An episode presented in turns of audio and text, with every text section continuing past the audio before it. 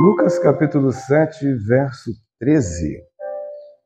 Logo que a viu, o Senhor se encheu de compaixão por ela e disse-lhe: Não chores. Estamos diante de uma mãe que está vivendo o pior momento de sua vida.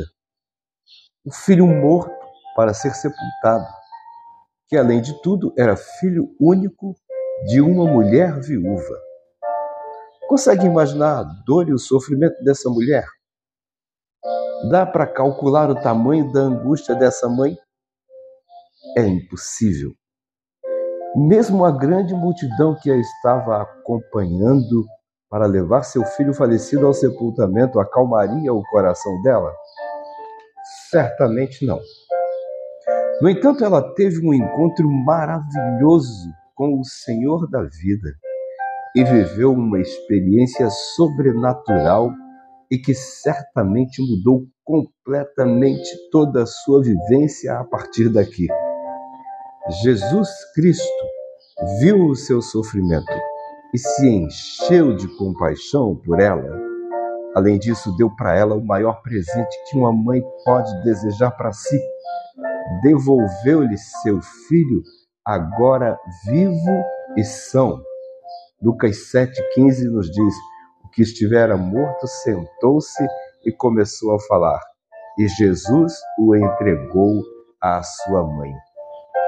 Este episódio fez com que todos os que acompanhavam aquele sepultamento e que acompanhavam o Senhor Jesus e sua caravana ficassem atemorizados e glorificassem a Deus, dizendo: Deus visitou o seu povo e o acontecimento se espalhou em forma de notícia por toda a região onde o Senhor Jesus andava.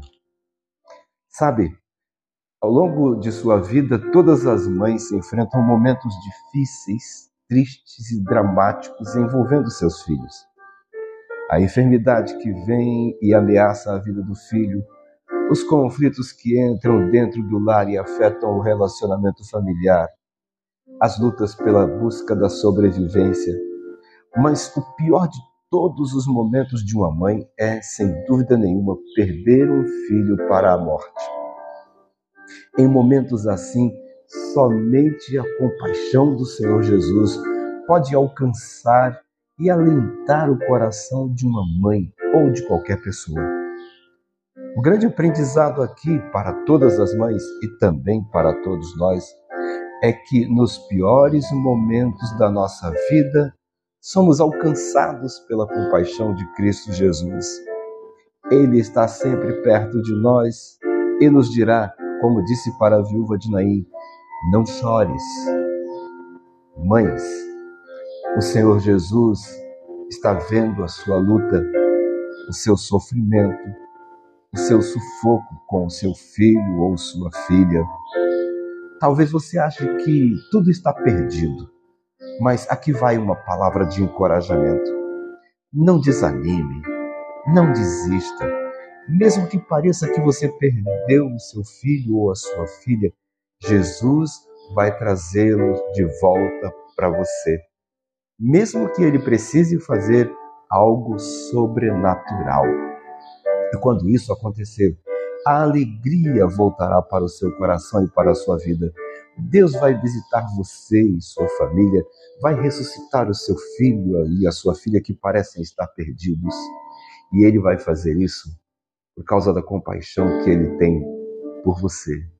E você poderá glorificar o nome do Senhor. Deus abençoe você, seu dia, sua saúde, sua família e o seu trabalho.